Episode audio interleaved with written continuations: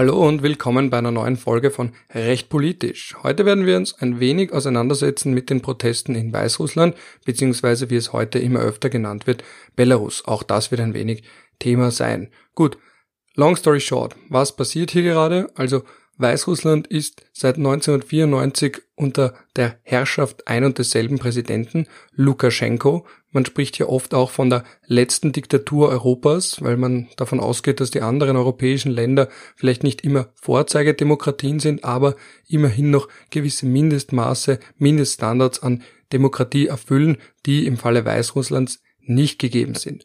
Und das sieht man allein schon daran, dass Lukaschenko bzw. Lukaschenka, je nachdem, welche Sprachversion man bevorzugt, seit 1994, wie gesagt, im Amt ist. Und wenn ein Politiker so lange an der Staatsspitze eines Landes steht, dann kann man sich natürlich fragen, vielleicht einerseits ist er einfach so toll, dass die Leute ihn immer und immer wieder wählen, oder mit den Wahlen selbst stimmt etwas nicht, oder selbst wenn die Wahlen einigermaßen fair wären, gibt es vielleicht keine Opposition bzw. keine Möglichkeiten für die Opposition auf Grundlage der demokratischen Grundrechte, also Meinungsfreiheit, dass man freie Medien hat, auch das System vielleicht der Medienförderung selbst, dass man das Recht hat, sich zu versammeln, zu protestieren, zu demonstrieren, dass vielleicht mit all diesen essentiellen demokratischen Grundrechten etwas nicht stimmt und dass die Meinung entweder ganz massiv manipuliert wird aufgrund der Einschränkung der Medienfreiheit, der Meinungsfreiheit oder dass überhaupt gar nicht erst die Möglichkeit besteht, für andere Parteien, für andere Kandidaten, für andere Kandidatinnen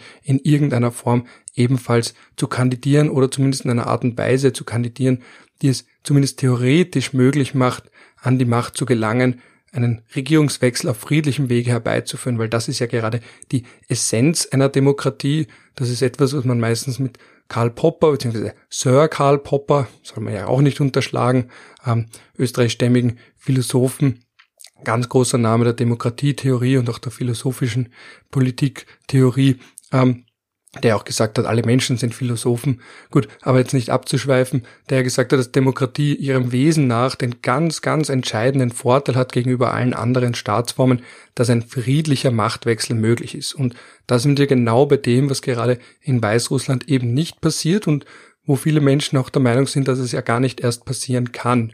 Eben ein friedlicher Machtübergang. Das heißt, wenn man zufrieden, unzufrieden ist mit der bestehenden Regierung, wenn man der Ansicht ist, dass die bestehende Regierung nicht das liefert, was sie liefern sollte, dass man dann sagt, man wählt sie ab. Und das ist etwas, was für uns in unseren Breiten ein ganz normaler Vorgang ist in einem Land wie Belarus, Weißrussland, aber seit 1994 nicht mehr passiert ist, obwohl es dem Land alles andere als gut geht, sowohl in wirtschaftlicher als auch in sozialer Hinsicht. Und für Europa ist das insofern auch relevant, weil wir hier einerseits geostrategische Interessen haben, Weißrussland bzw. Belarus, und da sind wir bei dem Punkt der Namensgebung, ist ja ganz, ganz eng mit Russland, kann man schon sagen, verpartnert. Also es gibt hier eine Art Union zwischen diesen beiden Ländern, die schon gewissermaßen supranationalen Charakter hat. Auch Importe aus Russland machen rund die Hälfte aller Importe aus. Das heißt, man ist ganz manifest abhängig. Gleichzeitig ist die Beziehung zwischen Lukaschenko und Putin, sagen wir mal, angespannt. Warum ist sie angespannt? Weil Putin und das ist meine kleine Theorie, dass immer ein Narzisst bzw. ein autokratisches Staatsoberhaupt und Autokratie ist auch das Wort, das man meistens verwendet im Zusammenhang mit der Staats- und Regierungsform in Belarus, aber eben auch in Russland, dass Autokraten vielleicht miteinander ganz gut klarkommen, aber wenn sie zu eng miteinander zusammenarbeiten müssen oder zusammenarbeiten, dann stößt das immer an seine Grenzen. Warum? Weil wie auch bei Narzissten, die können nicht gut mit anderen Narzissten oder die haben vielleicht nur vor anderen Narzissten Respekt, aber gleichzeitig, wenn sie zu nahe kommen anderen Narzissten, dann kann man sagen, die canceln einander gewissermaßen aus. Und das ist auch bei Autokraten so. Es gibt ja auch Lukaschenko wurde ja sogar mal gehandelt, noch unter Jelzin in den 1990er Jahren als russischer Präsident. Das wurde dann aber bekanntermaßen Ende der 1990er Jahre Wladimir Putin. Und jetzt ist da immer so ein bisschen die Frage, ist da Putin hat er Sorge, dass da Lukaschenko beliebter sein könnte oder ist Lukaschenko bis heute neidisch auf Putin, dass der dieses Amt bekleiden kann, während er nur im kleinen, also nicht einmal 10 Millionen Einwohner, über 9 Millionen Einwohner zählenden Belarus an der Macht steht. Aber ansonsten natürlich gleichzeitig muss man auch bedenken, dass Autokraten einander grundsätzlich irgendwo auch verstehen und in einer ähnlichen Lage sind. Also das kann man hier auch beobachten. Da gab es ja dann auch, man darf das nicht vergessen, ähm, vor den jetzigen Protesten zwar den Vorwurf, dass Russland hier aktiv infiltriere in Belarus und vielleicht auch sogar Belarus annektieren möchte, also ähnlich wie bei der Krim. Das hat natürlich Lukaschenko Sorgen gemacht. Andererseits auch natürlich ist da immer die Sorge Russlands, dass wenn hier ein Machtwechsel stattfindet oder vielleicht gar ein Putsch oder zumindest, dass die Proteste insofern Erfolg haben, dass Lukaschenko zurücktritt, dass dann natürlich immer die Sorge ist, auch in Russland, dass das Beispiel Schule machen könnte. Also das ist etwas, was man schon aus dem 19. Jahrhundert in Europa ganz, ganz gut kennt, mit der Heiligen Allianz, also diese Sorge von den alten Monarchien, Ancien Regime, da war immer die Sorge, wenn da in einem Land eine Revolution erfolgreich ist, eine zuerst bürgerliche und dann später eben dann durch den Beginn der Zeit des Sozialismus, der sozialistischen Arbeiterbewegungen, dann sogar die unter Anführungsstrichen unterste soziale wirtschaftliche Schicht, wenn die erfolgreich revoltieren gegen das bestehende Herrscherhaus, gegen die Monarchie, dass eine erfolgreiche Revolution in einem Land dann auch in andere bzw. in alle anderen Länder exportiert werden könnte.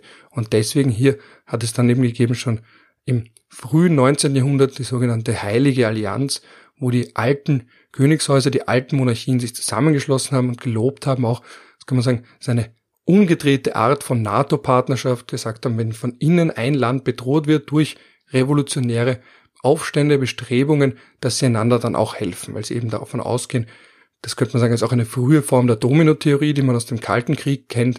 Damals hatte man in den 70er Jahren vor allem die Angst, dass ein sozialistisches Land oder ein Land, das sozialistisch bzw. kommunistisch wird oder sich der kommunistischen Sphäre anschließt, dass das einen Dominoeffekt auslösen könnte. Und etwas Ähnliches hat es eben schon im 19. Jahrhundert gegeben mit den Revolten gegen die Adelshäuser und etwas Ähnliches erklärt auch die schwierige Beziehung zwischen Russland und Weißrussland einerseits die Sorge, sollte es hier einen revolutionären Aufstand geben, der auch noch erfolgreich ist, dass das vielleicht überschwappt auf Russland, weil die Menschen sehen, Moment, es geht, auch wenn Lukaschenko schon so lange im Amt ist, ist er irgendwann dann doch gestürzt worden. Man glaubt ja immer so lange, dass der Status quo unabänderlich ist, bis er sich dann irgendwann doch ändern lässt.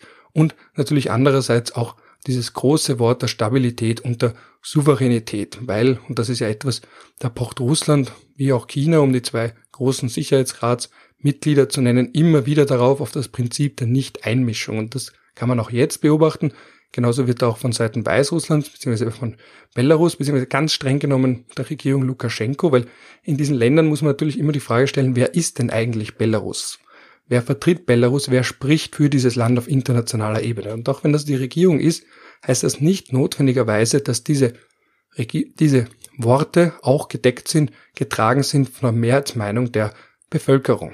Und da möchte ich nur ganz kurz auch anmerken, den anderen Teil oder die andere Erklärung, warum die Beziehung zwischen Russland und Belarus so komplex ist, weil einerseits die Sorge voreinander, also die Sorge von einem Überschwappen, andererseits auch die Sorge in Belarus, dass man vielleicht annektiert werden könnte, wenn man zu abtrünnig ist und dann natürlich auch auf einer ganz simplen persönlichen Ebene Lukaschenko und Putin, die einander nicht über den Weg trauen, obwohl sie in ähnlich verfassten Staaten bzw.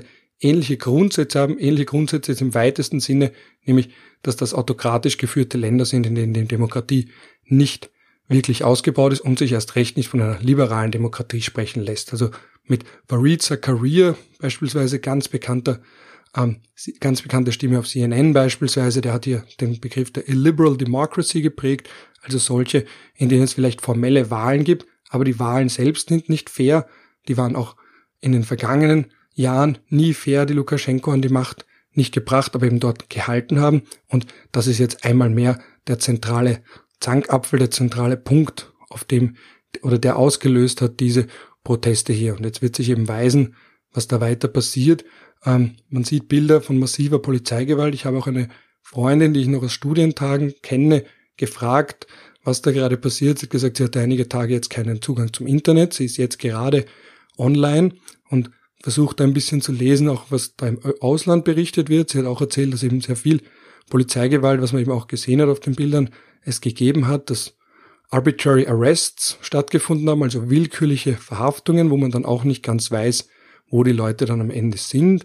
Man hat auch gemerkt schon in der Frühphase, dass die Gegenkandidatin nach Litauen geflohen ist, aus Sorge um ihre Gesundheit. Also da wird, oder auch aus Sorge um die Gesundheit ihrer Familie. Also da wird viel gemutmaßt, warum sie das Land verlassen hat.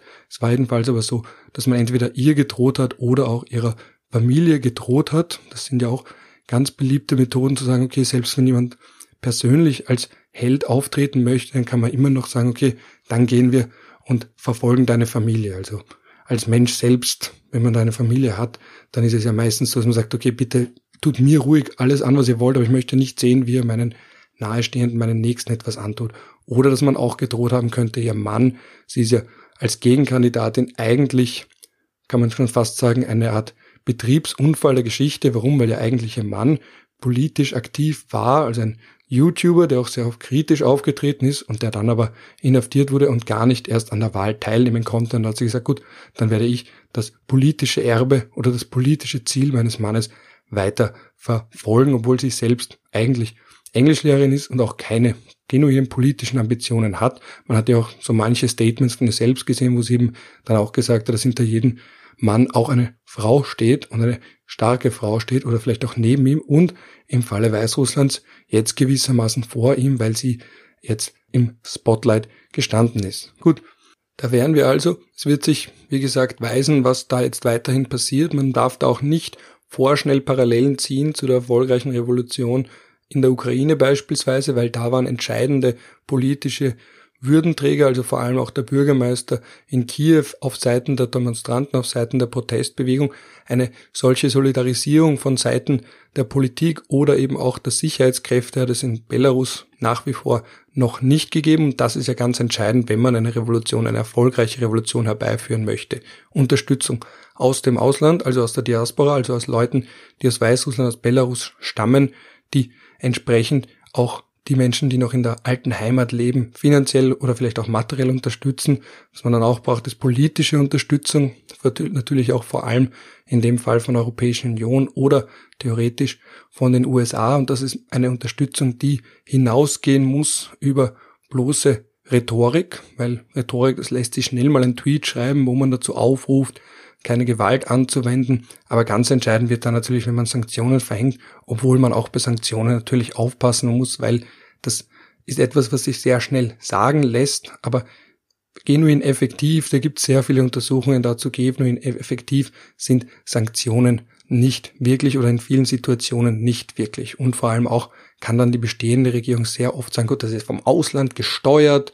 Das hat man ja auch in der Ukraine beispielsweise von Anfang an gesehen, es sei vom Ausland gesteuert oder selbst wenn es eine ausländische Involvierung gibt, wenn da aus dem Ausland Kräfte auch am Werken sind, heißt das ja nicht, dass es keine legitimen Kritikpunkte gibt an der bestehenden Regierung. Also das eine schließt das andere ja nicht aus.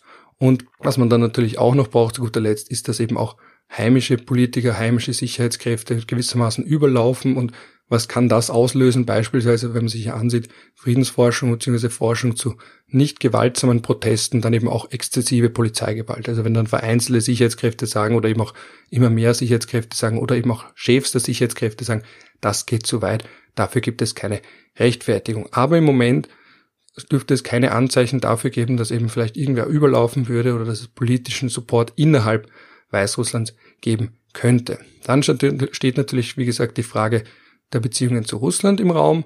Ähm, das habe ich ganz Anfang, anfangs ja auch angedeutet. Ähm, diese schwierige Zusammenspiel ist auch der Grund, warum immer öfter von Belarus gesprochen wird, weil ja auch die Weißrussen selbst oder die Bevölkerung von Belarus selbst sich da emanzipieren möchte und nicht so wirken möchte, als wären sie eine Art weißes Russland oder ein Anhängsel von Russland, sondern eine eigene Identität haben. Dass man auch sprachlich sagt, dass, da geht es nicht darum, dass das eben sich mit Russland einfach so ersetzen lässt, sondern dass das eher heißt, man ist da irgendwo eine gemischte oder eine gemischte Identität zwischen den baltischen Staaten und eben eine gemischt slawische Identität. Das ein bisschen nur ganz kurz auch zu der unterschiedlichen Begriffsbezeichnung für dieses Land.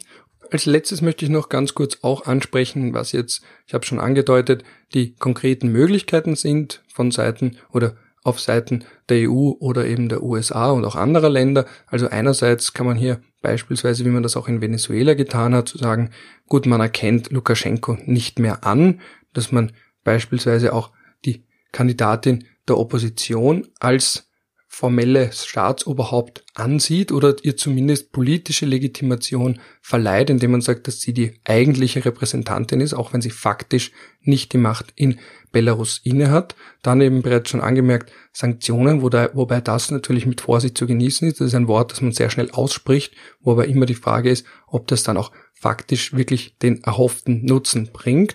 Und das ist dann natürlich auch insofern interessant, sich mal anzusehen, welche Unternehmen denn Verbindungen zu Belarus haben, beziehungsweise dort tätig sind. Also eben Maersk aus Dänemark, Deutschland, aus Deutschland tätige Unternehmen sind dann beispielsweise Karl Zeiss oder Mann, also diese Trucks und aus Österreich natürlich auch nicht ganz irrelevant. Hier einerseits Henkel, die Raiffeisen Zentralbank und die Telekom, die hier tätig sind und aus den USA ganz entscheidend natürlich Coca-Cola, gibt haben eine eigene Niederlassung in Belarus und auch McDonald's ist mit fünf Filialen in Minsk vertreten. Das nur ganz kurz auch, damit man da sieht ein bisschen, okay, welche Konzerne, welche Unternehmen sind denn eigentlich mit wirtschaftlichen Interessen in Belarus vor Ort? Aber ganz zentral für die Belaruser, Belaruser Wirtschaft ist natürlich die nahe Beziehung zu Russland selbst.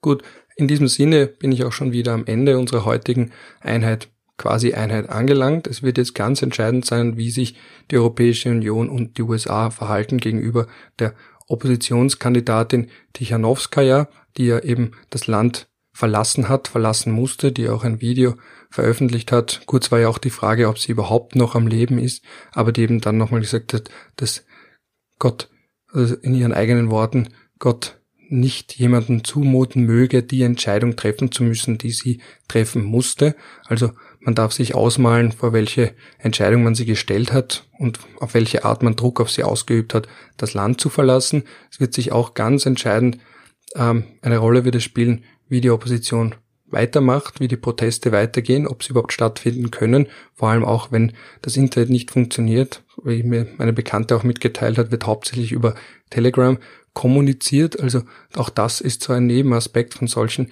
Kommunikationsdiensten, dass man irgendwie versucht, auch wenn das Internet quasi gesperrt ist oder weitgehend gesperrt ist und nur einige wenige Websites verfügbar sind, dass man trotzdem in irgendeiner Form sich weiter untereinander organisieren kann und so unbefriedigend das auch klingen mag, jetzt im Moment kann man nur sagen, wait and see und einerseits darauf warten, wie sich ausländische Staaten verhalten, einerseits Russland, andererseits die EU und die USA und dann eben auch, wie es innerhalb des Landes weitergeht. Gut, ich hoffe, es war für euch Interessantes dabei. Ich hoffe auch, dass ihr beim nächsten Mal dann wieder zuschaltet und in diesem Sinne wünsche ich euch, je nachdem, zu welcher Tages- und Nachtzeit ihr das hört, entweder guten Start in den Tag guten Rest vom Tag, einen netten Abend oder eben auch eine gute Nacht.